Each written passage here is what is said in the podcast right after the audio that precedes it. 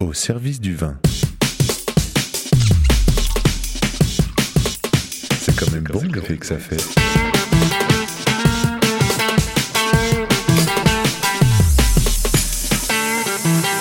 Attends, reviens, j'enregistre. Non, on fait silence.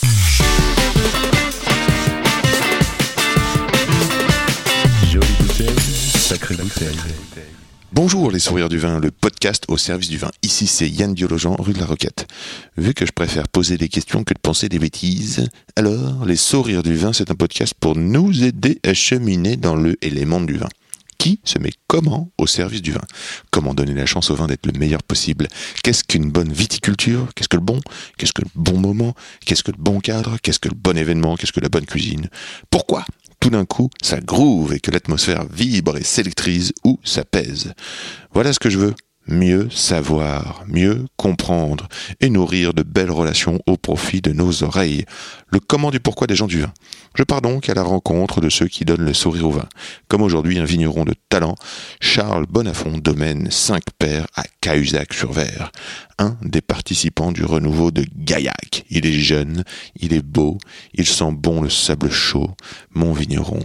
Il est encore temps de goûter son délicieux ici et maintenant. Primeur sain, mis en bouteille ici Rocket Street, Paris 11e, juteux, frais, fruité, mûr mais pas lourd, peu d'alcool, un désoiffage plaisant, garanti. Nous avons parlé dans le désordre de cépages et de leur goût, de nature de sol, de raisins datant de 600 ans, rien que ça, de greffage, de chaussures, de viticulture, de musique, de trajectoire, de pouvoir du groupe.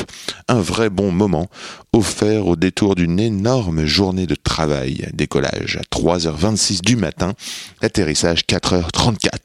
Nous aurions pu converser jusqu'à bien plus tôt, mais il y avait école le lendemain matin. Alors, dodo, à boire avec les oreilles. Et n'oublie pas, où que tu sois, en bas de chez toi, pas loin de chez toi, il y a forcément un caviste ou un restaurateur passionné qui saura t'entendre et se régaler d'échanger sur les mondes du vin. Pour communiquer avec moi, je réponds sur Insta at Yann Diolo, y a 2 n d i o l o Alors, au plaisir de se croiser ici ou là. And let's talk with Charles Bonafont. Salut Charles, salut. Salut Yann. C'est Charles Bonafont, il est 3h26 du matin, nous sommes maintenant le 22 novembre. C'était la fête des primeurs, le Beaujolais nouveau, mais euh, ici, rue de la Roquette, 73 106, euh, au caviste et au resto qu'est-ce qu'on a fait? On a ouvert du gaillac. Pas n'importe quel gaillac, le gaillac de Monsieur Charles Bonafont, domaine 5 pères. Domaine 5 pères, Sur les hauteurs de Cahuzac-sur-Vert. Cahuzac-sur-Vert. T'es tout sourire, mon Charles. On a bien bossé toute la journée, quand même. Ouais. Parce que euh, il y a eu la route, il y a eu les fûts. Donc, un fût de vin rouge de 220 25, et une feuillette de blanc. de 115. Bon, on a percé tout ça, on a mis en bouteille. On a bu. Et puis, on a surtout régalé. Il y avait un monde. C'était Ouais. génial. Vraiment une belle fête. L'année prochaine, faut bloquer cette rue de la Roquette. avis et vos connaissances si jamais vous, vous avez euh, vous connaissez quelqu'un ou, vous connaissez comment on peut bloquer la rue de la Roquette pour faire cette fête et l'agrandir encore peut-être que ça peut être euh. On ramènera trois fûts s'il faut. alors Charles euh, c'est l'enfant euh, l'enfant qui vient de reprendre le, le- le domaine j'aime beaucoup euh, ce domaine qui qui, qui- qui s'appelait euh, Domaine Perrose, qui est son premier millésime de Domaine 5 paires. Le- L'enfant qui est devant moi a 24 ans, si je me trompe pas maintenant. 6 maintenant. 26 Ouais, ouais. Voilà, qu'est-ce que t'as grandi? Et alors en 2016, t'avais quel âge? T'avais 2016, j'avais. Je suis né en 93, j'avais 23 ans en 2016. C'était ton premier millésime? Non, en 2014, premier millésime tout seul. 2014, t'imagines? Donc t'avais 21 ans. 19. Ah non, 20.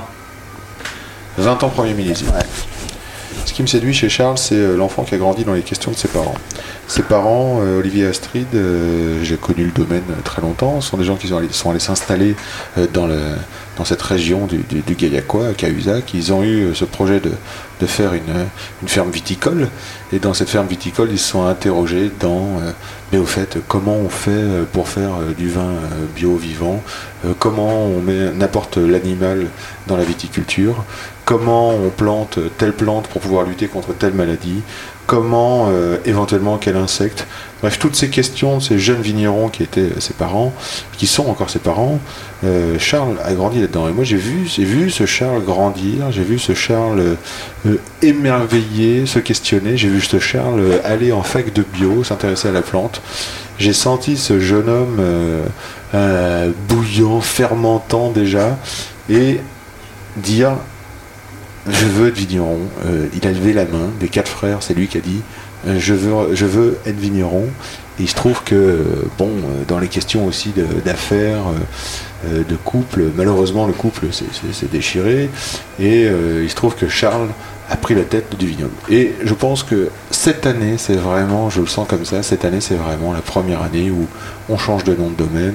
On a un, un jeune homme, un jeune adulte qui a déjà vinifié 5 millésimes tout seul, euh, qui en sait, qui a une vision de la plante tout à fait incroyable. Alors, alors, j'ai vraiment plein de questions à te poser parce que j'ai dit beaucoup de choses déjà, mais le domaine 5 paires, c'est quoi? Le domaine 5 paires, je pense que la notion de ferme viticole, c'est très bien parce qu'il y a ferme. Et ça, c'est quelque chose d'assez important qu'on essaie de remettre au cœur du. Enfin, on recherche du sens dans notre travail, dans notre vie, au quotidien. Et euh, ça passe par le travail de la main, ça passe. Moi aussi, j'ai beaucoup de choses à dire. J'espère que je suivrai le fil. On est tranquille, on a eu temps. Donc le domaine 5 paires, euh, ben, déjà, ouais, c'est. hum, Administrativement, en fait, le 5 paires, c'est un lieu-dit. Donc il y a la moitié sur euh, la commune de Cahuzac-sur-Vert Oui. et c'est séparé par une, une petite route. Et l'autre côté, c'est sur Andillac. Donc c'est deux communes qui sont pla- placées sur le, le, pla- le plateau cordé. Donc nous on est vraiment sur les hauteurs. Donc euh, en fait simplement la Vert, qui est la petite rivière qui passe euh, en bas de chez nous, a gratté les, les calcaires, euh, enfin les argiles des- de, de chez nous, les a déposées sur les premières côtes. Et en bas on a le Tarn. Donc nous on est vraiment sur les calcaires, euh, les calcaires blancs, c'est des calcaires lacustres. Donc c'est des calcaires, c'est pas iodé en fait. Des- C'était des, grands lacs, donc d'eau douce, qui sont stratifiés grâce aux petites algues. euh, D'accord. voilà. Et donc, euh, déjà, on commence par ça. Les paires en occitan, c'est les pierres. D'accord. Donc, 5 paires, voilà, c'est le lieu dit, c'est l'identité du lieu euh, en occitan. euh, Donc ça commence par le sol, ouais. Donc 5, paires, 5 sortes de calcaire, quoi. 5 Ouais. couleurs. Exactement. Est-ce que Perrault, c'était un lieu-dit? Euh, Perrault, c'est pas un Perrault, lieu-dit. c'est la couleur des pierres. C'était le 5, Ouais. paires, et Perrault, c'était les pierres roses, on Ouais. pourrait imaginer Qu'on avait du sous-sol. Exactement. Euh, Le domaine est situé sur une butte. Ouais. Et moi j'aime beaucoup cette butte parce qu'en fait, quand on est euh, bah, du coup chez nous, tout en haut, là où on fait les apéros-concerts, euh, quand on regarde bah, vers le sud, en fait, au sud vous avez les Pyrénées, donc c'est magnifique. Après vous avez la montagne noire, donc euh, Castres et le Minervois de l'autre côté. Après vous avez les monts de la Cône, donc les monts de la Cône, là où il y a les salaisons vers Millau. Après vous regardez derrière, on a l'Aveyron. Et ensuite quand on revient, donc là on a fait quasiment 360, donc les- les- entre les monts de la Cône et l'Aveyron, c'est là où le soleil se lève, où la lune aussi se lève, c'est un régal. Et après, du coup, vous revenez là sur la droite, et là, il y a toute la forêt de la Grésine qui nous regarde. Et la forêt de la Grésine, qui est... il y a encore une partie primaire, c'est-à-dire que l'homme n'a pas intervenu. Il y a encore des vignes euh, qui poussent et qui courent dans les arbres, euh, qui ont plus de 600 ans, des vitis sylvestris Sauvage. sauvages. Et donc, euh, bah, il y a les anciens qui s'amusent à récupérer des bourgeons et à essayer de retrouver nos cépages. Et donc là, quand on est là, en fait, cette petite butte, quand on est dans la forêt de la Grésine, en fait, on voit pas parce qu'il y a notre butte qui gêne la vue. Et alors, quand on ressort du coup de Andillac et qu'on arrive à Saint-Père, Cahuzac, et ben là, en fait, vous avez cette espèce de d'aération et du coup, on a carrément tout le Tarn devant nous et moi, j'adore. Voilà, c'est un endroit où je me sens bien. Ça fait rêver, hein. ça donne envie de venir immédiatement. Ouais. Mais je me vois faire le tour en fait. J'aime beaucoup parler de ça quand on y est parce que là c'est spectaculaire. C'est très dégagé. Et voilà, les jours où il fait beau, euh, on voit les Pyrénées, donc ça c'est un régal. Euh, quand c'est pareil, quand il y a des pressions atmosphériques assez euh, enfin, favorables, on va dire, on, est- on a l'impression qu'on est juste à côté de la Grésigne, donc il doit être à 20 km, mais enfin, t'as l'impression que tu vois les arbres juste à côté. C'est quoi une pression atmosphérique favorable? L'humidité ambiante qui fait un peu loupe. Alors après, j'ai pas, j'ai pas de baromètre, il faut que je m'y habitue. D'accord, d'accord. Il faut que je travaille ça. Tu nous dis, euh, tu nous parles immédiatement euh, de la Lune. C'est quelque chose qui est sensible et qui compte pour toi dans, ton, dans ta viticulture? La lune, c'est quelque chose de hyper important. C'est euh, c'est un élément. euh, En fait, on est un peu régi par ça, on le sent plus parce que bah, voilà, euh, j'ai un peu une vision, euh, comment dirais-je, difficile. et Enfin, je me sens pas hyper bien en ville, je me sens beaucoup mieux à la campagne parce qu'en fait, on peut être poreux sans euh, risquer de se mettre en danger. Alors qu'en ville, euh, si tu es poreux, tu vas prendre euh, ben, la pollution, trop de lumière, beaucoup de- d'ondes, beaucoup de sollicitations permanentes de smartphones, de pubs, de, etc. Alors que chez nous, en fait, bah, tu vas prendre l'influence du cuicui d'oiseau, de la mode de terre, c'est complètement différent. Et la lune, en fait, c'est quand même elle qui régit la nuit. La nuit, c'est des moments où bah, nous, on se repose, en fait, on ferme nos yeux, nos cellules se régénèrent. Mais les plantes, en fait, euh, je prends toujours cet exemple-là. Euh, vous prenez une graine, vous la mettez dans 5 kg de terre, un gland par exemple. Vous arrosez pendant 5 ans, vous le déshydratez. Donc vous déshydratez la terre, vous pesez. Donc vous avez un gland qui pèse 20 grammes, 5 kg de terre. Au bout de 3 ans, ben, vous déshydratez tout, vous avez 2 kg d'arbres et 4 kg 900 de terre. Et donc la matière, en fait, elle vient pas de la terre. Elle vient de l'air, elle vient de l'atmosphère. Et nous, c'est pareil, en fait, on respire plus de 18 kg d'air par jour. Et finalement, ce qu'on mange, c'est très peu. Enfin, moi, je dois peut-être manger 2 kilos, mais la moyenne, ça doit être 1 kilo par personne, je pense. Et finalement, on, se nourrit beaucoup plus. L'énergie euh, en nous vient beaucoup plus de l'air que, que de la terre. Et les plantes, c'est vraiment ça. Les plantes, leur rôle, c'est vraiment de descendre l'atmosphère sur Terre et de le fixer. Et donc, euh, en fait, le, le jour, le soleil, c'est la vérité. Donc ça ferme. Les plantes se protègent un petit peu de- du soleil. Et en fait, les stomates, qui sont des petites cellules qui vont s'ouvrir et se fermer à en dessous, euh, sous la face, euh, bah, du coup, euh, Côté sol côté sol des feuilles, tout ça, c'est ouvert la nuit. Parce que la nuit, c'est beaucoup moins violent. Et du coup, euh, enfin voilà, la plante aussi, c'est un flux de- d'eau, simplement. Et du coup, euh, la journée, il vaut mieux se fermer parce que sinon, t'en perds trop. Et du coup, la nuit, euh, donc tous ces stomates sont ouvertes. Et la lune, en fait, elle va donner ses influences la nuit. Et du coup, les, plantes vont être extrêmement sensibles. Et les plantes, c'est la grande vie, en fait. Quand une année va bien, ben, les plantes vont bien. Et donc, les animaux vont bien. Et c'est pas l'inverse, en fait. Nous, on ne sommes que la petite vie. Je pense que euh, on dit un beau millésime, et ben oui, c'est parce que la nature nous l'a donné et que les plantes allaient bien. Plantes, champignons, je comprends. Voilà. Et donc la lune, euh, la lune nous donne des influences chaque 2-3 jours. Et voilà. En fait, pour faire simple, le cycle, c'est le Soleil qui est l'astre euh, vérité le jour. Chaque mois va donner une constellation. Chaque constellation est liée à une influence, à un élément. Ça peut être la terre, l'air, l'eau ou le feu. Et en fait, la lune, elle va faire le même cycle en 29 jours. Et du coup, tous les 2-3 jours, elle va donner sa petite influence. Et du coup, les plantes vont le capter la nuit. Et, euh, et donc, euh, Du bah, coup, c'est une influence travaille- directe sur ton travail. Exactement. De Et la lune. lune, moi, je la regarde tous les jours. Et même des fois, le jour, quand on la voit, je trouve ça encore plus spectaculaire parce qu'elle est. Enfin, malgré la vérité du, du soleil euh, de la journée, elle arrive à faire, à faire sa place. Et donc, c'est comme une force d'attraction énorme. Donc, je pense que sur les flux de sève, il y a des vraies influences. Et après, sur les influences euh, purement. euh, bah, voilà, la plante, euh, il y a quatre éléments. Bah, la terre, l'air, l'eau et le feu, comme je disais tout à l'heure. Bah, la terre, c'est les racines. Euh, l'eau, c'est les feuilles. L'air, c'est les fleurs. Et le feu, c'est les fruits. Voilà. Et donc, euh, quand on va travailler telle ou telle influence, on va agir sur tel ou tel organe de la plante. On va favoriser ce développement-là, protéger, accompagner. Et voilà, c'est vraiment ça. C'est le gros de notre travail en biodynamie, ça va être ça. Le- On sent immédiatement le travail du biodynamiste en fait. Ouais. Ouais, c'est- Et la lune, la lune, c'est une vérité. Et tu vois, quand euh, on en parle avec les copains, ben, j'ai toujours, enfin, j'ai toujours derrière l'oreille euh, le jour ou l'influence qu'on a actuellement. Et donc euh, jusqu'à hier soir, c'était, on était dans, il me semble, Sagittaire. Ah oui. Donc euh, c'était hyper cool. Enfin, c'est les influences euh, Sagittaire, euh, Bélier et Lion, c'est les trois influ- influences du feu. Donc c'est des influences qu'on travaille beaucoup parce que c'est le fruit. Et donc c'est des quand on est en Ah, mais tu disais que tout à l'heure c'était le, le fruit, le- c'était le fruit, le feu. ouais c'est ça. D'accord. Sagittaire, Bélier, Lion, c'est feu, feu, Feu, feu. fruit. D'accord. Et du coup, on est dans le fruit. Alors le lion, c'est fruit graine. Et du coup, euh, euh, du coup, c'est des constellations qu'on a l'habitude de travailler parce que quand on passe des préparations adressées aux plantes Mhm. et qu'on est bah, en hiver, on veut qu'elles travaillent la racine, qu'elles se reposent. En été, on veut qu'elles nous fassent du raisin. Et il n'y a pas de secret. Et le raisin, c'est un fruit. Et donc, euh, on travaille beaucoup ces influences-là. D'accord, d'accord. Il y a plus d'importance. euh, En fait, euh, c'est le soleil, la lune, c'est égalité d'importance chez toi, j'ai l'impression, parce que C'est un tandem. voilà, ça attendez. L'eau, euh, c'est-à-dire euh, C'est un élément un élément. de vie. Mm, mm, mm. Alors nous, c'est en fait sur la butte, on a cette, euh, on n'a pas d'eau. Voilà, l'eau, elle est dans le sol. Il faut savoir la préserver. C'est une contrainte.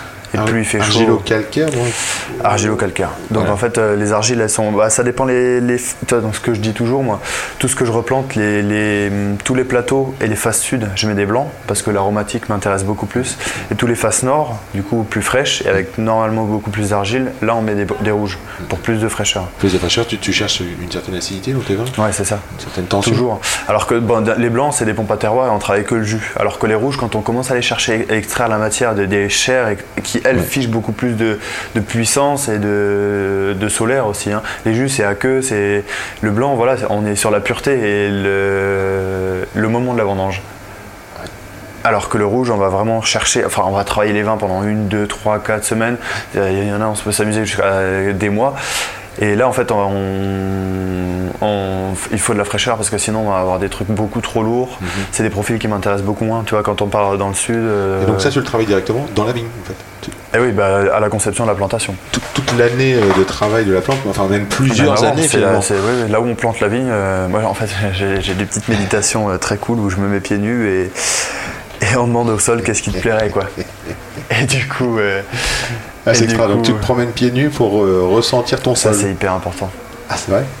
C'est une richesse incroyable. Je me souviens de toi quand même, euh, rue de la Roquette, pieds nus. Ouais. Ça arrive. euh, 2016, 17, euh, Ouais, on a fait ça des arrive. trucs. Et tu, tu te baladais pieds nus, quoi. Ouais. Tu, ressentais la, tu ressentais la ville Ah Non, c'est compliqué. Alors raconte-moi cette méditation, euh, le sol, il te donne quoi comme Euh, réponse? Il te fait, dit, euh, euh, tiens, euh, Il y a beaucoup de méditations liées au yoga où tu es centré sur toi-même, tu sais, c'est toi, ton toi. Alors que des méditations, je sais pas, euh, ben, Steiner disait que la vérité est en chaque lieu et que du coup qu'une vérité elle est valable mais pour le lieu, tu vois, finalement. Et quand on standardise une connaissance, eh ben, on veut l'appliquer partout.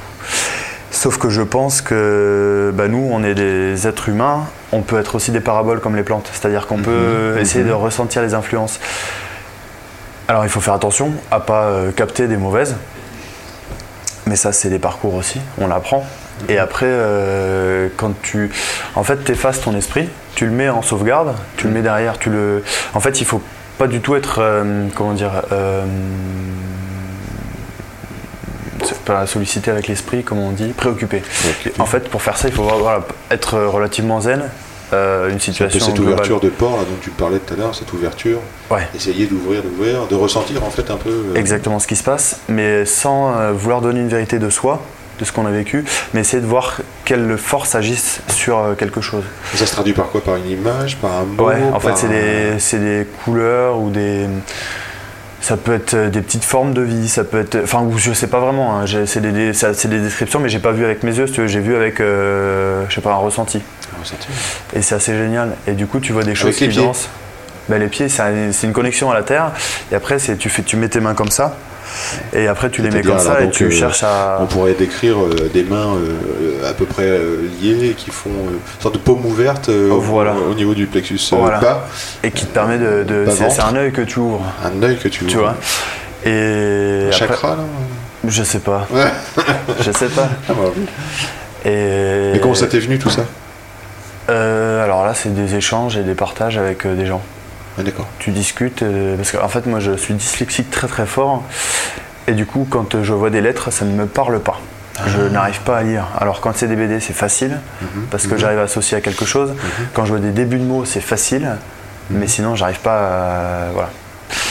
Et du coup, quand je parle, ça me parle parce que les gens essaient, quand on parle, en fait, on essaie de faire ressentir aussi ce qu'on a compris dans la chose, mais par des rayonnements.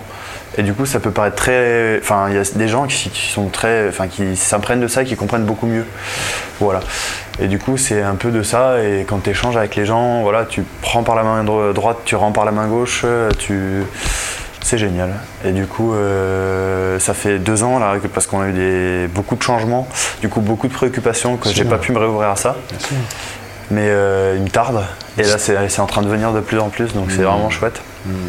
Donc il faut stabiliser le socle, ça c'est important, et ça te permet de d'être libre. Et la liberté, c'est ça, c'est de ressentir. Comment tu fais pour choisir ton.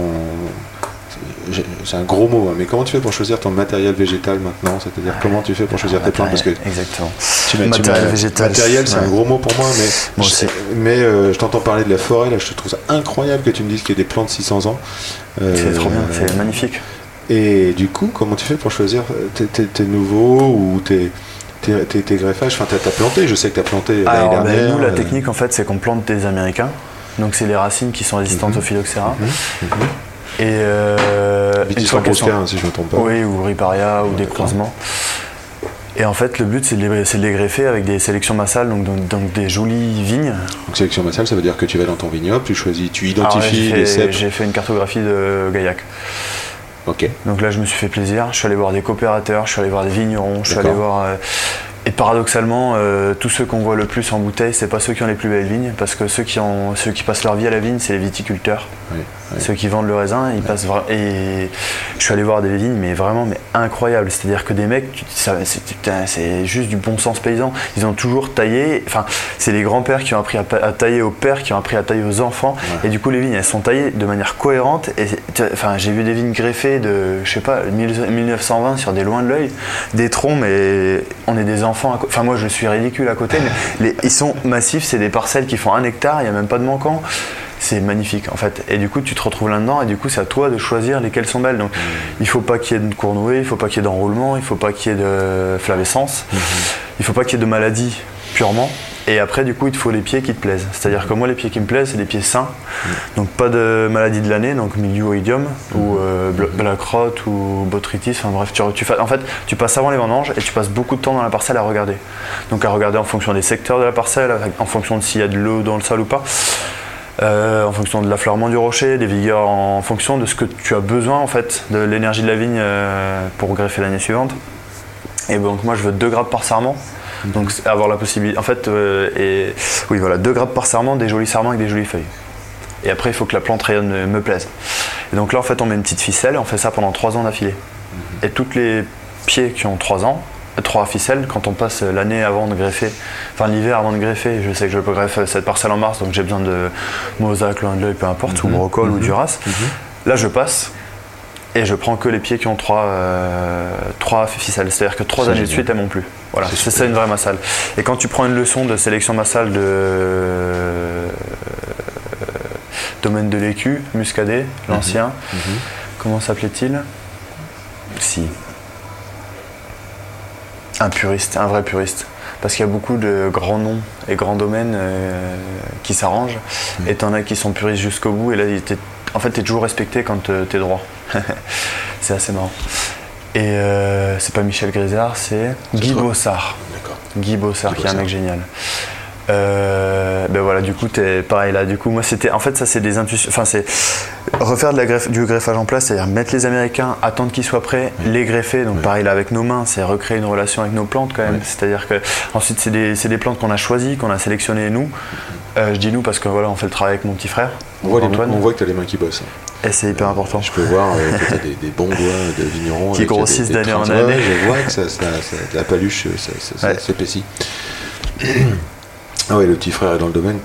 Et, euh, Et du coup, donc ces massales, euh, on les greffe, on les choisit. Et ça, en fait, donc la première année euh, que je me suis, enfin que j'ai repris, il y avait une plantation qui était programmée, donc on devait travailler avec des pépiniéristes classiques. Et en fait, ça s'est pas bien passé parce qu'ils nous ont pas vendu les pieds espérés. Ça s'est très très mal passé, beaucoup de mortalité, etc. Et du coup, euh, j'ai dit, ben, en fait, euh, comment faisait-il avant? Parce qu'il n'y avait pas de pépinière avant. Et du coup, je suis allé voir les anciens, tu prends une quille de blanc, tu passes la matinée à discuter. Et là, tu passes des moments incroyables où eux, connaissaient, tu vois, ils m'ont dit, enfin, ils m'ont appris qu'il y avait des lavoirs sur le terrain. Enfin, c'était génial, quoi. Tu- là où il y a des sorties d'eau, que eux ont drainé à une époque ou pas. Enfin bref. Du coup, après, tu te rends compte que toute la vallée du Tarn avant, donc ça partait d'avant Millau et ça descendait jusqu'à bah, après, euh, après euh, Chasselas, Moissac, pardon. Euh, tout ça, en fait, il y avait une technique de greffage en place avec des bouchons. C'est-à-dire qu'ils avaient des bouchons en liège coupés en deux, ils avaient des pinces à bouchons, ils mettaient trois ficelles, ça tenait le bouchon et ça tenait en fait la greffe mécaniquement. Donc c'était des greffes à l'anglaise, compliquées. Donc tu fais une fente pour décapiter, tu fais une incision, tu fais la même chose sur ton greffon, tac, et après tu l'insères l'un dans l'autre. Ce qui est important dans la greffe, c'est cambium avec cambium. Donc dans le bois, vous avez ben, le bois, souvent c'est des cellules mortes. C'est juste des canaux de sève. ok? Donc ça, il faut les respecter quand on taille. Donc on y reviendra après tout à l'heure. Et après, vous avez donc. euh, l'impression d'avoir une leçon de. et du coup, vous avez l'assise de- génératrice de cellules. Et c'est ça, cette assise qui doit coller entre le greffon et le porte-greffe. Et si ça greffe pas à ce moment-là, vous- enfin la greffe part pas. Donc c'est hyper minutieux. qu'est-ce qu'on On cherche un dialogue, non, entre les deux, les deux origines différentes, les Ah, deux là, natures différentes. C'est très, euh, très, c'est quelque chose d'incroyable. que Il me semble que c'est circule, quoi, c'est hein. un stress Ouais. parce que quand même on, on décapite et après on- en fait par, la, par le fait de couper on induit une régénération tissulaire et du coup c'est à ce moment-là qu'on veut que les deux se re- on veut recréer une adéquation. Quand on regarde le comportement d'une parcelle d'Américains en fait les, les, hum, c'est comme les racines en fait. Ça court au sol. Les Américains ils vont pas chercher la lumière. Ils couvrent en fait. Alors que vous mettez un Français ben, tac dès le début il va chercher On le parle soleil. de porte-greffe. Alors le porte-greffe américain, Voilà. il court. Vous mettez un bourgeon français, donc euh, Vitis vinifera qui nous sert à faire le vin, donc nos cépages à nous, et là immédiatement il va monter. Donc en, fonction des, cépages, vous avez des comportements différents, mais par contre ils vont toujours chercher le soleil. Et du coup tu te dis euh, le soleil, le feu, le fruit, c'est joli, alors qu'on n'arrive pas à faire du, vin avec des Américains quoi. La greffe c'est quelque chose de fascinant, je pense qu'on est qu'au balbutiement, donc là j'ai greffé euh, pour le moment, je sais pas, 5 ou 6 000 pieds, donc c'est pas encore énorme. Il me tarde d'en faire euh, vraiment et de maîtriser, et toi on arrive à avoir des 80% de réussite, donc je suis assez content. Parce que en fait, euh, les anciens ils te racontaient des trucs, mais ils oubliaient des trucs. Euh, du coup, bah, tu apprends, tu fais des erreurs, euh, et puis tu construis ta connaissance en fait. Parce que du coup, mes parents ont acheté, donc eux ils n'avaient pas d'héritage viticole euh, familial. Et donc en fait, ils ont construit. Mon père, il a même pas voulu prendre de leçons. Je, le- je me souviens de lui en 2000 avec son bouquin et faire ce qu'il avait écrit sur le bouquin. Ça enregistre encore, ouais. Oui, bien sûr, bien sûr. Et donc, euh, moi j'étais à la cave. J'ai toujours adoré. Enfin, même avant, quand j'étais euh, tout petit, on était en Normandie et c'était une ferme cidricole. Et moi, je traînais toujours dans les potes euh, au brassage. Je me souviens des variétés, des tas de pommes, c'était génial. Et du coup, on est arrivé à Gaillac. Et bien là, c'est pareil. Lui, il a dû construire en fait. Donc, il a fait euh, ben, les erreurs de parcours. Et c'était pas non plus un agriculteur. Du coup, les vignes ont pas mal souffert, je pense. À tel point que là, ben, on est en train de toutes les renouveler parce que, euh, parce que il faut, voilà. euh, je, en fait, moi, c'est sûr, les vignes que je monte là maintenant, à celui à qui je les, si jamais je dois les passer un jour, je lui aurais appris à tailler. Et j'aurais appris à, enfin, au moins le concept de travail comme je le conçois euh, pour la vigne, parce que la vigne, euh, voilà, c'est du matériel végétal, c'est très grossier exactement. En fait, c'est comme si c'était un outil de production, mais en fait non, c'est vivant, c'est un être, c'est un individu, et il faut le concevoir à l'échelle de la parcelle. C'est-à-dire que cette parcelle-là, on va la travailler de cette manière-là, et du coup, il faut la respecter. On conçoit aussi le travail avec des outils. Donc euh, ça peut être le cheval, ça peut être le tracteur, ça peut être l'être humain. Euh, Alors, des outils versus. si on n'utilise pas d'outils, c'est plutôt. La main. Ah oui, je pensais. euh, à des désherbants ou à des. Parce que. Ah oui, oui, ou alors des, des solutions chimiques. Ah oui, alors nous, pas du tout. C'est un univers qu'on ne, qu'on ne pratique pas et que je- ça ne m'intéresse pas du tout. Je voilà, le dis. Euh, donc euh, après, j'ai rien contre euh, le conventionnel. Moi, mon rêve, c'est que tu vois, à Gaillac, par exemple, la viticulture quand fasse vivre tout pendant un an d'études, là tu as fait un an d'études Ah euh, oui. à Cahors, à Cahors, c'était ça hein Ouais, c'était ça. Et euh, toute une année, je t'ai entendu euh, Ah oui. épisodiquement Pester. pester, râler. euh, mais qu'est-ce qu'on nous apprend Putain, Alors, oui, alors là, c'était quelque chose. Donc moi, j'ai repris en 2014 le travail. Donc là, j'étais en deuxième année de fac de bio. Donc j'ai validé cette année-là. 2015, j'ai fait, j'étais inscrit juste en troisième année, donc j'y suis pas allé. Euh, et pour être, euh, pour rester boursier, euh, pour pas le dire. Euh, du coup, je suis allé valider une troisième année, euh, mais c'était une fac euh, de, biologie, de viticulture, œnologie, innovation et mondialisation. C'était l'intitulé de la formation. Donc, ce qu'ils nous ont expliqué, c'est pour que ça passe partout. Voilà, hein, plus t'en mets, plus voilà. D'accord. Et, et du coup, on a, en fait, pour moi, l'œnologie, c'est pas le vin. En fait, le vin, c'est c'est des hommes, c'est des vignes, c'est des terroirs, c'est des territoires, c'est de la vie, en fait.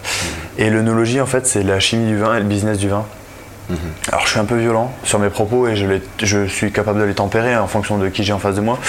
Mais euh, en fait, euh, bah, euh, chimiquement, on nous a pas appris grand-chose. Biologiquement, on nous a pas appris grand-chose. Euh, bon sens paysan, on nous a pas appris grand-chose non plus. J'ai encore le souvenir du directeur de la chambre d'agriculture d'une Lotte qui vient nous apprendre qu'une vigne bien menée, c'est une vigne à 60 hecto-hectares, désherbée, sans herbe, essimée 5 fois dans l'année. Et t'as envie de lui dire, mais mec, euh, je sais pas d'où tu sors, je sais pas quel âge t'as, mais c'est peut-être ta vérité à toi, mais c'est pas la vérité absolue. Nous, ben voilà, les vignes qu'on monte là maintenant, qu'on reprend, on est sur des rendements euh, tout à fait raisonnables. Enfin, moi, le but, c'est pas de surproduire, mais il y a des vignes, euh, par exemple pour les cuvées impeccables, on veut des jus croquants et frais, il nous faut du jus. Si tu, veux. Si tu commences à faire la concentration, tu auras des jus, tu auras des grenages puissants, tu auras, enfin, et nous on veut vraiment des jus euh, assez digestes et du coup ça peut nous arriver de monter à 70 hecto-hectares. Cette année on les a fait par exemple en 2019, mes voisins ils, ils y sont pas du tout parce que en fait bah, on va arriver carrément au sol un jour, enfin dans notre discussion, et en fait le sol est hyper important pour le lien entre, ben voilà c'est pareil, planter une vigne, ben, tu as les racines qui sont enracinées dans le sol et du coup il faut ce lien là. Bref, et du coup ces produits chimiques ils détruisent toute cette vie en fait. Ils- c'est ça, en fait, ils annihilent, ils tuent. Alors euh, ça peut être des insecticides, donc c'est les insectes, ça peut être des herbicides, donc c'est l'herbe, donc c'est le sol, ça peut être des fongicides, donc c'est les champignons. Les champignons c'est quand même euh, la base, euh, enfin le sol euh, c'est ce qu'on mange, Euh, l'herbe c'est ce qui nous fait vivre, Euh, les champignons ben, on est tous remplis de plus de je sais pas combien de kilos de levure. Le plus, le, attends, le- le plus riche, en, c'est le nombril, parce que c'est un, endroit aérobie toujours humide. Du coup, dans votre nombril, vous avez la plus grande richesse de micro-organismes au monde, faut le savoir.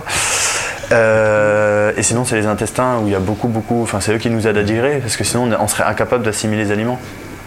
Et se dire qu'en fait, ma parcelle, eh ben, déjà, j'ai défoncé mon sol en désherbant. J'ai mis qu'une seule espèce, c'est de la vigne. Donc, une seule espèce de racine, qu'une seule- une seule espèce de surface foliaire. Et ensuite, ben, je vais y mettre des produits chimiques, des fongicides qui vont tuer les champignons. C'est-à-dire qu'en en fait, on n'a plus qu'une plante qui a même plus le droit d'avoir son, son, son biotope, son écosystème à elle-même. On, voilà. Et du coup, euh, je suis pas pour. Clairement pas. bien, j'entends bien, j'entends bien C'est ce- pas dans ce que que tu j'aimerais dis là. qu'on fasse. L'élan, où est-ce qu'il est là? Ton, ton choix, il est clair, il est même pas. euh, il n'y a pas de choix à faire avec toi. Tu vois, c'est, vraiment. On sent, on sent un courant voilà, que tu suis et, et t'as tenu tête euh, à, à des. Encore une fois, on pourrait Oh là dire. à des, à des Ah, formats, chose. voilà, ouais, des, des- des choses qu'on Exactement, le format c'est important. C'est le- la formation donne un format. Mm. Et la vie c'est pas qu'un format, en fait. La vie c'est des échanges, c'est des partages, c'est des découvertes, c'est des rencontres, c'est des moments, c'est des canons qu'on boit avec des gens, c'est tout ça. Et une formation finalement, ben, ça te cloisonne.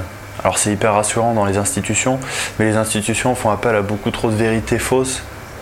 Et du coup, euh, je trouve qu'elles cassent euh, pas mal, euh, qu'elles euh, qu'elles détruisent en fait la culture. c'est ça le truc. Par les cultures, euh, je t'ai envoyé un petit SMS euh, tout à l'heure en te demandant qu'est-ce qui te fait du bien en ce moment comme musique et comme euh, euh, qu'est-ce qui pourrait te re- redonner la patate et- Ressourcer. ressourcer voilà ça. Et tu m'as envoyé un petit texto avec meute. Hey hey. Alors je connaissais absolument pas euh, je, je- je l'ai mis là sur mon téléphone.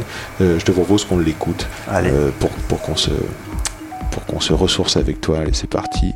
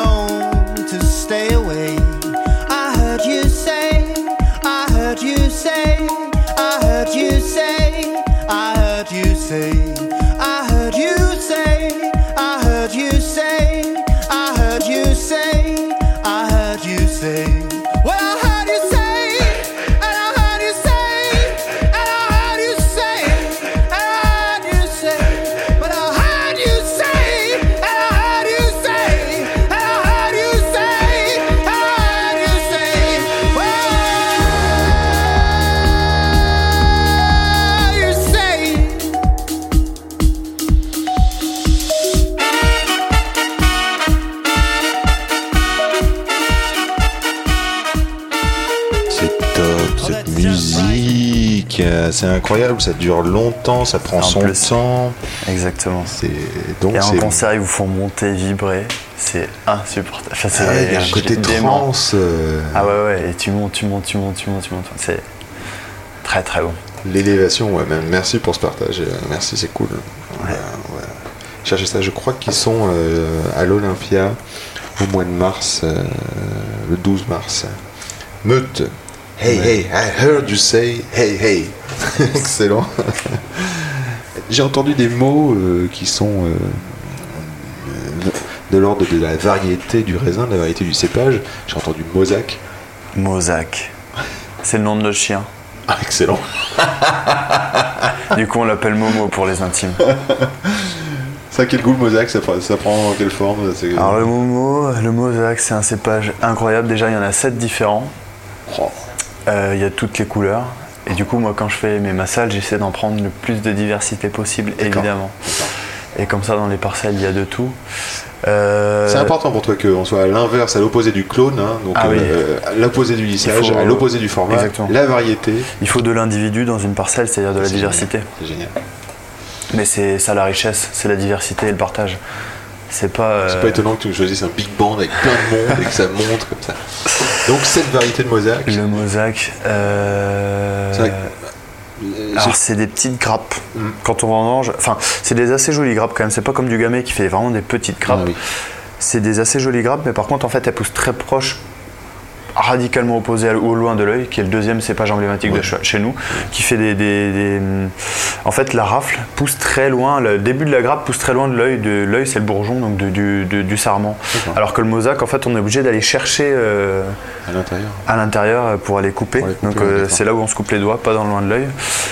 Et euh, Les goûts, les goûts, le du le mosaque, Alors pour moi le mosaque on est sur la pomme, pomme verte. au nez aromatique, ouais, ça. et hein. j'aime beaucoup parce que quand en fait, j'ai les parcelles du coup là je commence à, je commence à connaître à peu près comment elles goûtent. Quand c'est mûr en fait finalement c'est juste quand les pépins croquent et ils, deviennent- ils brunissent en fait ils deviennent complètement oléagineux. On n'est plus du tout sur du vert amer, on est sur du, sur, sur du huileux, du voilà c'est des pépins, pépins bruns, ça c'est magnifique. pour ta date de vendange, tu, tu, tu, te, tu te Ah ouais, fies au alors là, pépin. cette là. année, je pense que s'ils me demandent vraiment mes, mes cahiers de suivi de maturité, je pourrais leur dire ben, j'ai goûté le raisin à tel jour, mais je pourrais jamais leur fournir une analyse parce que je n'ai pas fait d'analyse. Ah bah génial. Voilà. Ouais, Enfin, je veux dire génial, non, parce que tu as ressenti. tu as goûté, ouais. Et voilà. Et donc, euh, alors je. L'acidité du mosaque, c'est quoi L'acidité. Alors chez nous, l'acidité, on connaît pas. Euh, donc je suis sur des sols calcaires très très basiques, très très chlorosants. Euh, et les jus qui sortent, on est à 2,8 d'acidité totale. En moyenne, on est sur, pour des vins normaux, on doit être à 3,5. Donc euh, acidité totale, hein, je ne parle pas de pH. Euh, du coup, on est sur des acidités très très très basses. Et donc toute la fraîcheur qu'on va retrouver dans les vins, c'est plus le terroir et le, la minéralité que la- l'acidité. Voilà, donc sur les blancs, nous n'avons pas d'acidité. Mais c'est pas grave, on a de l'aromatique, on a du terroir, on a, euh, je trouve, de la pureté en fait. Voilà. Et les londacs, le goût? Alors Londinque, je ne, je n'ai pas encore. J'aimerais beaucoup en greffer. T'en as pas? J'en ai pas. J'ai du mosaque et du loin de l'œil en blanc. Et là, je viens de récupérer un tout petit peu de muscadelle. D'accord. Loin de l'œil, le goût Loin de l'œil, euh, abricot, abricot confit, on peut arriver sur beaucoup de choses.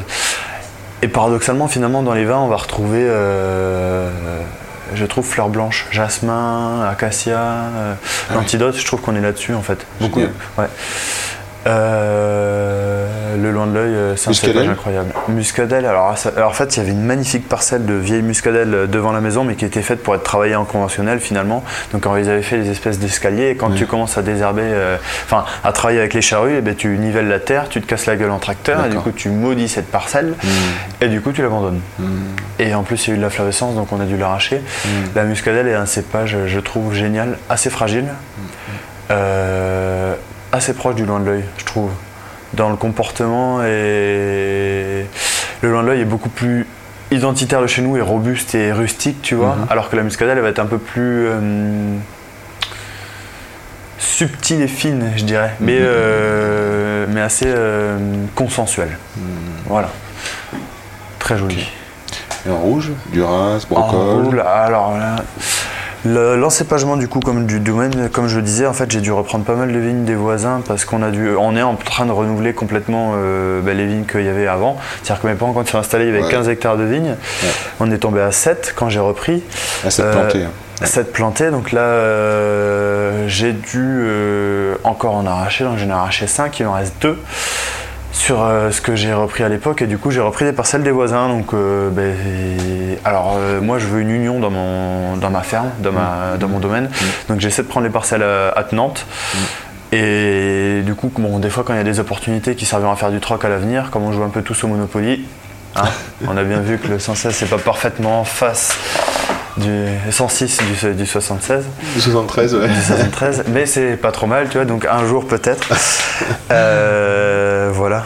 Et comme on dit chez nous, hein, une parcelle ça passe qu'une fois dans la vie, donc euh, si tu dis non, tu as dit non. Ce sera pour les suivants. Et du coup, euh, j'ai dû reprendre du gamay, du cabernet, du merlot, de la syrah j'en avais déjà, du merlot j'en avais déjà. Est-ce que, tout ça, est-ce que, tout ça, c'est une partie de cépage qu'on dit, avec ce mot euh, pas joli encore une fois, International. améliorateur Alors moi je pense pas du tout que ce soit améliorateur. Ah non, Je- non, ça l'est pas. Je suis, alors en fait cette politique-là, c'est, très bien de le dire, ça c'était des politiques d'appellation, c'est-à-dire qu'à Gaillac, bah déjà euh, il y a beaucoup de vins qui partaient à Bordeaux en négoce, pour, faut le dire, et du coup, euh, C'était quand ça? Oh bah, il y a 20 ans, Ouais. puis même euh, encore maintenant, hein. T'as- t'as des camions immatriculés euh, 47 avec des citernes immatriculées 33 dans les rues de Gaillac euh, juste après les vendanges, tu te dis, il y a un loup dans l'histoire que j'ai pas compris. Euh, Bon. c'est marrant. C'est la Gironde. hein. Euh, 33. Euh, non. je- Euh, et du coup, non, ah, ils ont fait Scoop. beaucoup. plan- Ils ont fait, ils ont fait planter beaucoup de cépages euh, de chez eux parce que ça, leur permettait de lisser les millésimes où c'était compliqué chez eux et de compléter les volumes simplement. Parce que du coup, Gaillac n'a pas su créer, générer une forte identité malgré le fait qu'on ait nos cépages, plus de 3000 ans d'histoire de vigne. Et des, vins, et des cépages magnifiques et des terroirs magnifiques. C'est grand, Gaillac, non? C'est assez grand. À une époque, c'était plus de 30 000 hectares de vignes. Ce qui est énorme, comme le Beaujolais actuellement. C'est- compliqué aussi parce qu'il y a beaucoup de, C'était. de, de variétés aussi. On n'a pas parlé de vin, mais des vins blancs, des vins blancs secs, des bulles, des rosés, des rouges, des 7 vins différents. ouais. d'éclairés. des- On n'a aucune identité en fait. Et du coup. Des gros faiseurs aussi, non, peut-être Des gros faiseurs, mais ben, c'est pas ceux qui font le plus de mal finalement. Eux aussi, ils ont leur euh, rôle à jouer finalement. Sûr, Les appellations qui vont bien, c'est ceux qui ont des coopératives, des négociants et les indépendants. Mhm. Ils remplissent toutes les cases de marché, les indépendants font de l'image Mhm. positive. Et les négociants aussi quand ils sont bons. Et du coup, ben, les appellations vont bien. Nous, ben, on se- on- le, je sais pas, l'hecto de, l'hecto de, c'est-à-dire 100 litres de vin, ça va se vendre 70 euros. Mhm. C'est ridicule, c'est-à-dire 70 centimes le litre au vrac. C'est-à-dire que même les mecs qui produisent du raisin, qui font du vin, ne vivent pas de leur travail. C'est terrible. Et c'est une catastrophe. Donc, euh, donc c'est triste. Et ouais. Ouais. C'est bien que tu dis ça parce que souvent on nous demande euh, mais qu'est-ce qui justifie le prix d'une bouteille entre euh, 12, 15, euh, parfois 20 euros d'un gaillac, tu vois euh, bah, C'est aussi le travail. hein, C'est le travail, simplement, il n'y a pas de secret. hein. Alors il y a la spéculation, mais comme partout, je pense que ça on le ressent euh, énormément dans les grandes appellations. Mais, euh, mais voilà, le travail c'est Le la travail d'un artisan, hein. Exactement. Le temps qu'on y passe, euh, les charges, parce qu'il faut payer la banque, hein, on est quand même pas mal chez le Crédit Agricole, comme beaucoup d'agriculteurs en France. Et après, euh, ouais, bah, tu vois, là, cette année, on a eu le, le projet, l'ambition de se dire, bah, on fait l'année tout seul pour pouvoir embaucher un, un salarié l'année prochaine. Ça se fait. Je suis fier. bravo, bravo. Et donc maintenant, on va rencontrer ces contraintes et aussi euh, créer cette organisation autour de ça. Et ça permet de structurer aussi autrement, de voir le travail un petit peu différemment. Parce que bah, bah, moi, c'était ma vie, c'était euh, voilà, c'était le travail, c'était le domaine, quoi. Et du coup, là, il va falloir aussi le concevoir comme quelque chose qui doit faire vivre euh, un deuxième foyer, une deuxième personne. Est-ce que tu t'interroges sur le management, sur la transmission, sur euh, Beaucoup, beaucoup. Après, euh, dans le domaine, on reçoit toujours beaucoup de monde qui ne Oui. connaît pas le vin. Et Des woofers, notamment. Des woofers, donc ça c'est génial. Des copains, beaucoup, qui viennent partager, qui viennent. euh, ouais, le partage c'est vraiment au cœur de notre façon. Quand si t'es vigneron, que tu partages pas, c'est que t'as pas compris un truc. Euh, et du coup, en fait, on reçoit beaucoup de monde tout le temps. Euh, je dois pas le dire à la radio, mais des fois des SDF ou des fois des sans-abri, et ou des fois des sans-papiers souvent, il y a le problème parce que chez nous, l'alcool, il n'y a pas de limite. En fait, c'est chacun se régule. euh, et souvent, on rencontre le problème euh, comme ça avec ces gens-là parce qu'ils ont des parcours hyper difficiles. Mmh. Et du coup, ils tombent très vite. euh, donc, il y a deux avertissements. Puis, le troisième, ben, je leur dit, je peux pas te garder. C'est pas, pas en mon pouvoir. Du coup, je te remets là où je t'ai pris Mmh. ou je te mets dans une infrastructure spécialisée. Mais du coup, on n'est pas capable de. C'est difficile. Donc voilà, les- mais sinon beaucoup de woofers qui eux ont l'alcool joyeux, donc finalement ça se passe bien. Euh, des stagiaires, donc ça on prend beaucoup de temps, enfin je prends beaucoup de temps quand même pour expliquer, pour euh, former, pour euh, si apprendre le béaba en fait. Qu'est-ce que c'est que l'agriculture? Eh bien on doit sortir de la terre quelque chose qui nous fait bouffer. Et sous quelle forme? Euh, Ça peut être euh, du raisin, ça peut être des légumes, ça peut être de l'animal. Maintenant, on a un cochon. Ils m'ont offert une cochonne pour mon anniversaire. Et je leur ai dit merci, ça faisait longtemps que j'avais pas serré une cochonne dans mes bras. Euh, mais du coup. euh, Une, une fois on s'est baladé dans le domaine, t'as as des abeilles aussi. Est-ce que encore j'ai- toujours Ouais, ouais, j'ai des abeilles. Euh, on a des poules. le prochain projet, c'est des moutons. Parce que la tondeuse, pendant la sieste, mamie adore la tondeuse. Et ça- pendant la sieste, je jure, j'ai juste des visions de masse qui tombent sur la tondeuse. Et donc, c'est pas possible. Donc, les moutons me, plaisent beaucoup. En plus, euh, bah, le mouton, c'est bon. hein. C'est petits méchouis, des agneaux, voilà. hein. Faut se dire aussi que c'est ça la vie. hein. Euh, du coup, je me suis perdu. Oui, alors on peut. Alors si on avait des points à refaire, on pourrait repartir sur le goût du duras et du brocol, qui finalement Exact. sont les cépages autochtones. Alors le goût du Duras, c'est les épices. Quand il fait des années fraîches, on est vraiment sur le côté poivre blanc, un peu pinot de Nice, que j'aime beaucoup. J'adore. Et quand il fait chaud, on est sur... euh, en fait, le- la chaleur va brûler ces arômes-là, et du coup, on va partir sur, euh, sur de... Allez, une petite confiture de framboise bien mûre, quoi, bien, bien intense. Euh, ouais, framboise écrasée, je trouve. Le Duras, on est, le Duras, c'est le papa du Cabernet Franc. Ah, c'est génial Ouais. de savoir ça. Et du coup, en fait, euh, très, très dur, enfin très, très droit. Ça Mm. pousse droit. Mm. Quand tu tailles, il faut faire attention à pas faire de plaies parce que c'est, là, c'est pareil. Lui, il est pas souple. Il va moins tolérer. Un merlot qui va avoir un. Le merlot, c'est souple, tu vois. Ça va avoir un port tombant. C'est, beaucoup plus tolérant, tu vois. Le brocol, mais il est droit. Si tu, si tu, si tu l'attrapes, eh tu vas le casser, quoi. Il faut faire attention. Et C'est du coup, parce que ça rejoint un petit peu le goût du vin. exactement. C'est exactement ça. C'est leur comportement, c'est ça. Il est rond, il est. Souple, il est, Il est souple. Il a, ouais, c'est ça. Et quand il est en assemblage, il arrondit les angles. Et du coup, le brocol, caractéristique, donc les années froides, un peu poivron, euh, assez végétal. Les années chaudes, cassis, cassis à mort.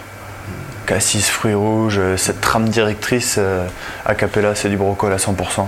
Génial. Et moi, je me régale. En fait, c'est moitié macération carbonique, moitié macération classique, tout assemblé sans soufre. Ouais. Un an d'élevage en cuve béton, donc euh, que le champ du brocol pur. J'adore. À Capella, c'est beau. Et là, ça commence à goûter vraiment bien les 16. euh, Je suis très content. Super. Ouais. Alors les vinifs, euh, justement, puisqu'on y arrive. euh, Ouais. Alors, ah, du coup, là, je recadre. Mais dans vigne, vigneron, je veux dire, qui est notre métier. J'ai vexé tout à l'heure quelqu'un parce qu'il m'a dit Mais tu es viticulteur Je lui ai dit Non, je suis vigneron. Vigneron. C'est quoi la différence? Eh bien, le viticulteur fait du raisin, vend du raisin. Le vigneron fait du raisin, mais vend du vin. C'est-à-dire qu'il va un peu jusqu'au bout de la chaîne. Et donc, il faut savoir aussi comment tu fais ton raisin pour comment tu fais ton C'est vin. important. Et là, donc, on arrive à cette étape de vinification. Exactement. Euh, pour moi, le, le vinificateur est un cuisinier. Ouais. T'es à la vendange. Alors la Alors différence, pour moi, c'est c'est un tu- interprète, mais qui doit euh, le plus possible faire attention à pas euh, pas abîmer en fait. Mhm. Nous, c'est du nettoyage beaucoup. Bah, les stagiaires, quand ils sont à la cave, en fait, c'est simple. hein.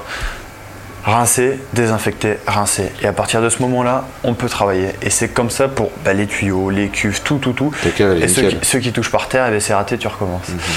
Et donc euh, bah là du coup euh, Lolo le salarié il a passé c'est la deuxième vendange qu'il fait ici donc il a commencé à prendre vraiment le rythme ça se passe super bien. Enfin, en fait il y en a un qui a le tuyau d'eau et l'autre qui a le petit pulvé pour désinfecter Mhm. et du coup c'est un jeu euh, perpétuel mais hyper important et le plus de travail en fait c'est le nettoyage pour ne pas abîmer le vin c'est à dire que comme on veut pas mettre de soufre alors s'il faut en mettre un jour, j'en mettrai pour euh, parce que ben, malgré tout il y a une réalité, c'est que le vin doit goûter bien. Ça peut pas être barré, mauvais en fait. Enfin, Moi je trouve ça trop compliqué d'ouvrir des bouteilles et que tu prennes plus de plaisir à les boire. Tu souffres, tu te mince je me suis fait avoir, ça ça me plaît pas. Du coup s'il y a des années je sens qu'il y a eu des faiblesses sur le raisin, des faiblesses sur notre équipe à un moment, sur ma concentration et que je sais qu'à ce moment-là, par, euh, soit par orgueil je veux pas en mettre, eh ben, je préférais me dire voilà je, je protège et je protège mon raisin et le travail plutôt que de le laisser s'altérer. Voilà. Donc le soufre, c'est un peu ça. Euh, malgré tout, là, ça fait quand même quelques années qu'on arrive à faire des vins sans soufre que je trouve, euh, moi, je me régale. Alors, Moi aussi. euh, ouais, c'est cool. Euh, tu vois, même des blancs, là, l'antidote, j'allais peut-être. euh, J'hésitais. Finalement, j'ai cassé la, la machine pour mettre du soufre juste la veille de la mise en bouteille. J'ai j'ai dit, bah, c'est qu'il devait pas y en avoir. on en a pas mis. C'est un signe. Et donc voilà, on n'a pas mis de soufre dans le blanc. Euh, donc voilà, donc du nettoyage, euh, une pompe délicate, ça c'est hyper important parce que ben voilà, si on se met, j'ai toujours cette image, on est allé visiter la, la cave de Lionel euh, Gobi. Euh, donc à Cals avec Nacho en 2015 donc euh, deuxième vendange. Euh, j'étais pas encore j'étais au balbutiement de tout cet univers. J'avais déjà fait 2014 j'étais arrivé avec des on était arrivé à midi donc on a échangé enfin toi on a partagé autour des vins qu'on ramenait donc c'était génial. Un poulet cuisiné par sa mère c'était leur dernier jour de vendange c'était génial. Et on arrive et là il a vraiment pris un moment pour donc il finissait les remontages à arroser les jus au dessus là au seau. Et, et lui il me dit mais en fait moi je me vois comme un raisin qu'est-ce que j'aimerais pas qu'on me fasse et qu'est-ce que j'aimerais qu'on me fasse Génial. et du coup, bah, tu te dis, bah, je fais tout le chemin. Est-ce que j'aimerais me faire passer dans les machines, me faire fracasser la tête Non. Bah, alors je le fais pas mon raisin. Est-ce que j'aimerais qu'on me passe dans des pompes hyper violentes? Non. Bah, je ne fais pas mon raisin. Et finalement, tu te dis, bah, ça a carrément du sens. C'est bon, c'est bon sens. Et du coup, bah, tu arrêtes de rafler petit à petit, tu découvres, tu t'achètes une pompe qui coûte euh, un bras mais qui va travailler tout doucement, qui recrée de la gravité. Euh, tu passes du temps à regarder ton vin aussi, à le comprendre, à faire attention. Tu essaies de pas. Tu, tu ne l'asphyxies pas, mais tu le suroxygènes pas. C'est bon sens à Voilà. condition que euh, ait une certaine délicatesse avec soi-même. Et pas trop fumer de pétard. Parce que euh, tu pourrais très bien avoir une vie un peu dure euh, Ouais. et infliger la même chose à ton, Ouais, à ton c'est vin, vrai. tu vois.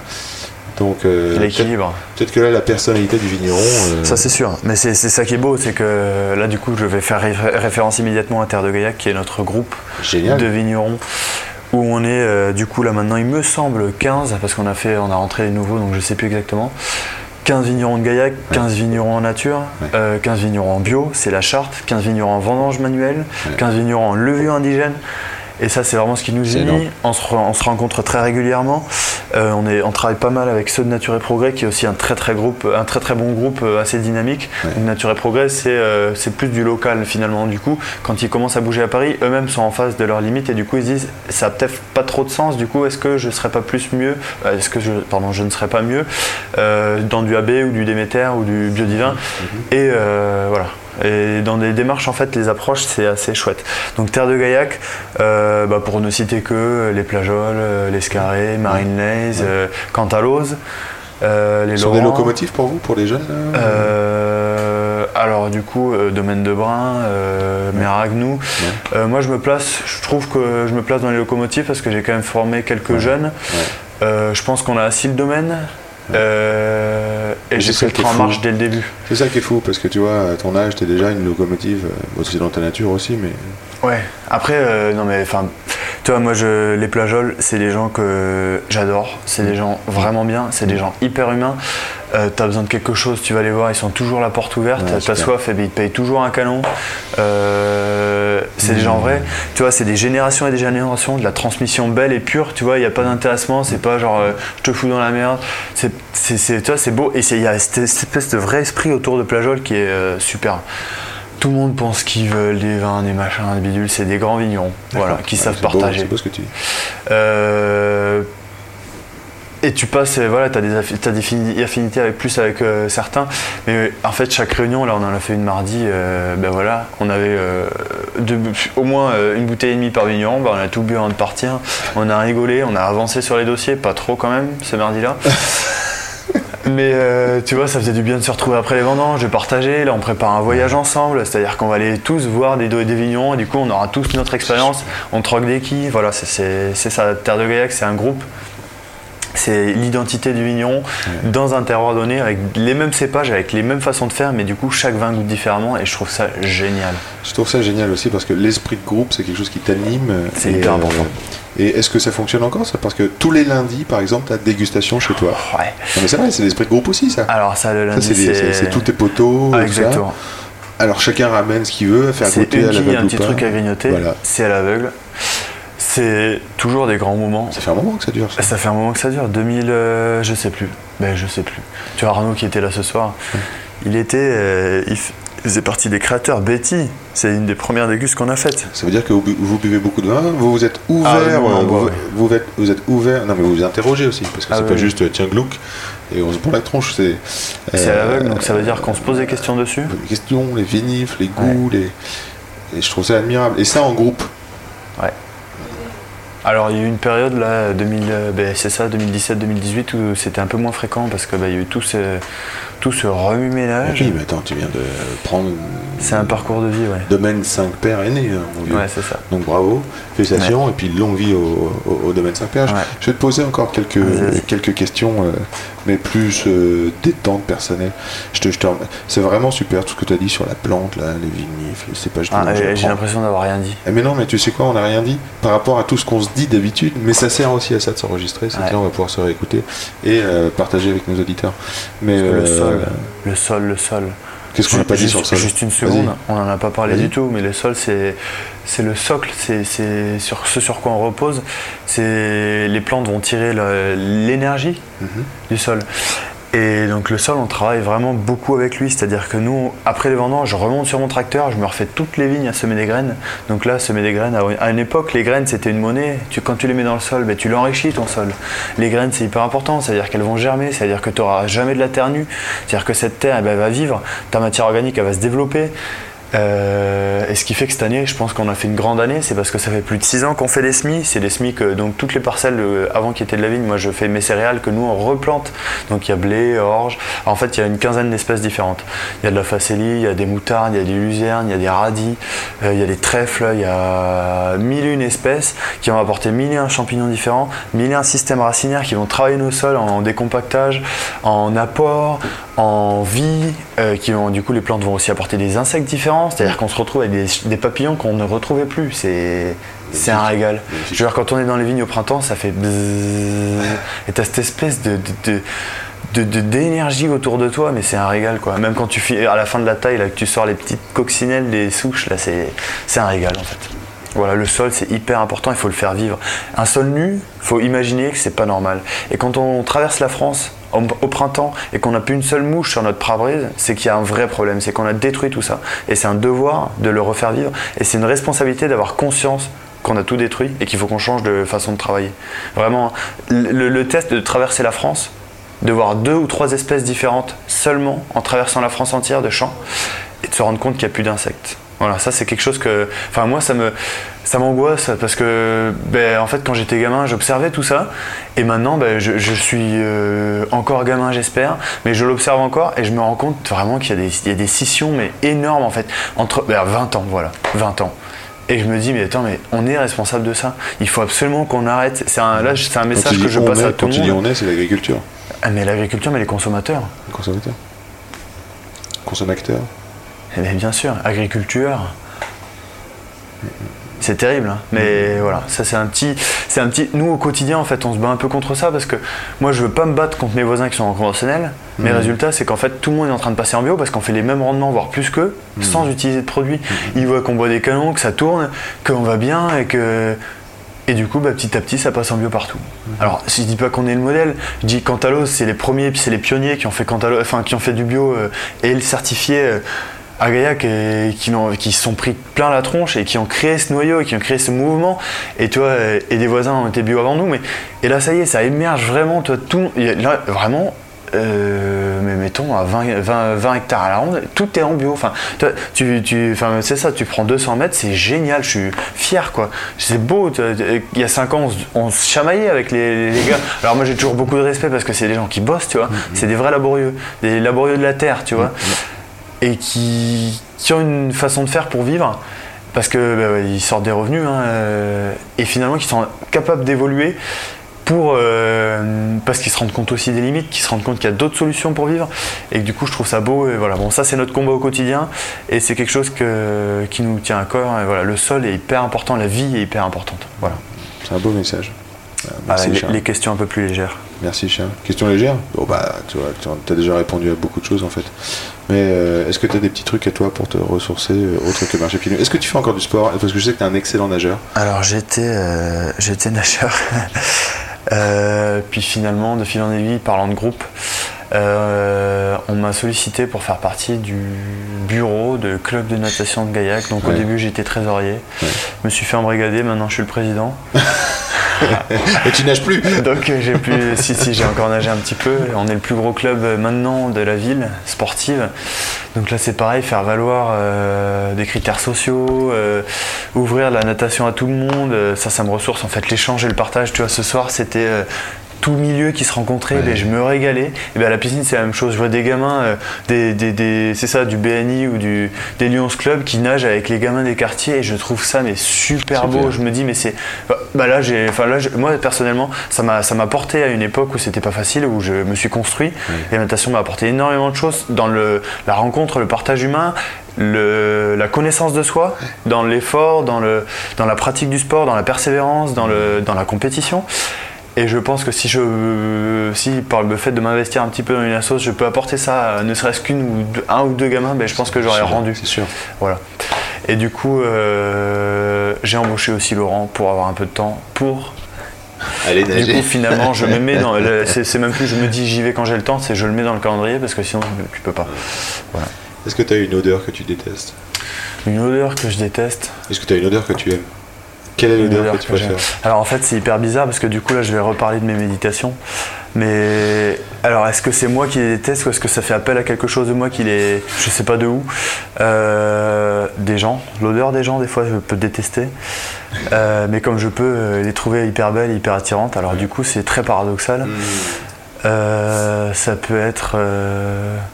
euh, Alors après, non, l'odeur de la vie tout court, euh, non, je me pose la question pourquoi ça sent comme ça. À quel moment il, a eu, il y a eu le- la rupture Parce qu'au début c'était une fleur, puis finalement ça va pourrir. La fleur c'est magnifique, euh, ça sent bon, c'est hyper attirant, puis après ça pourrit. Bah là c'est répugnant. Mais finalement c'est juste de la matière organique qui va se réintégrer, tu vois. C'est c'est un cycle, c'est un P, tu vois. Ça peut sentir super bon comme super mauvais. non, je sais pas, les odeurs c'est compliqué, c'est fascinant les odeurs, c'est un univers, c'est pareil, on les voit pas, du coup on peut pas les décrire. On les décrit avec des mots qui veulent euh, dire ce qu'on ressent, mais pas euh, ce qu'on voit. Ouais, c'est vrai. T'es venu pieds nus ce soir? Non, je suis pas Fais voir tes grolles? C'est euh, C'est quoi comme grolles c'est des. euh, C'est des belles- des belles chaussures. Ouais, sont- paraboutes. Attends, attends, elles sont, elles sont quand même, euh, c'est un beau cuir. euh. C'est vrai.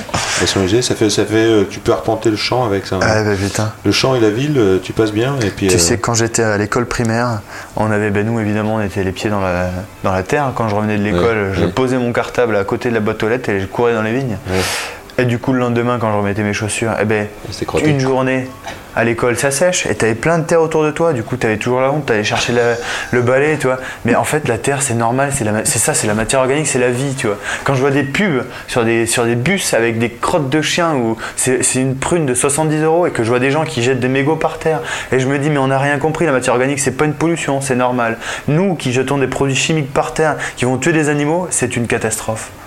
Et finalement, voilà, c'est. Voilà, pardon, c'est encore mon génial, esprit génial, qui, ressort. Mais... Non, pas du tout. Ça, ça fait plein, de, plein du de coup, c'est. Groll euh, voit la terre et voit, euh, voit la Et, ville. et voilà la ville. Ouais. je crois qu'on va, on va garder cette belle image, je pense, pour, pour, pour clore notre discussion. Ouais, Merci encore, Charles. avec grand plaisir. C'est incroyable. C'est bon. non, c'est super. J'espère qu'on a senti des émotions. Je suis ravi. Je suis ravi. C'est cool. Salut les petits loups, c'est encore moi. C'était top d'enregistrer cette conversation avec Charles. Merci d'avoir écouté jusque-là et merci à tous ceux qui vont soutenir et faire connaître ce podcast au service du vin. Pour info, 2000 écoutes depuis le début. Moi je dis que c'est incroyable. Alors, merci. Ça me donne de l'élan. Merci, merci. Aussi, merci Charles d'être prêté au jeu spécial. Merci pour Felipe Musica pour son enthousiasme et le son que tu nous fais. Pour me joindre, Insta at Yann Diolo si ça te plaît. Ou si t'es content, et pour que ça existe, dis-le au monde qu'il se passe quelque chose. Un commentaire, une question, une suggestion d'invité, n'hésite pas. J'ai choisi Insta, at Yann Diolo, y a 2 n t i Si tu nous mets 5 étoiles sur iTunes, ça nous met la gouache à fond et ça donne envie de continuer. Des retours, une sensation à partager. Allez, allez, allez. Au plaisir de se croiser ici ou là. À très vite.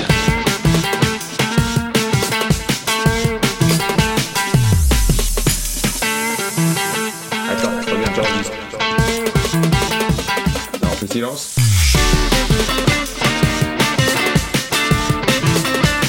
Jolie bouteille, sacrée bouteille.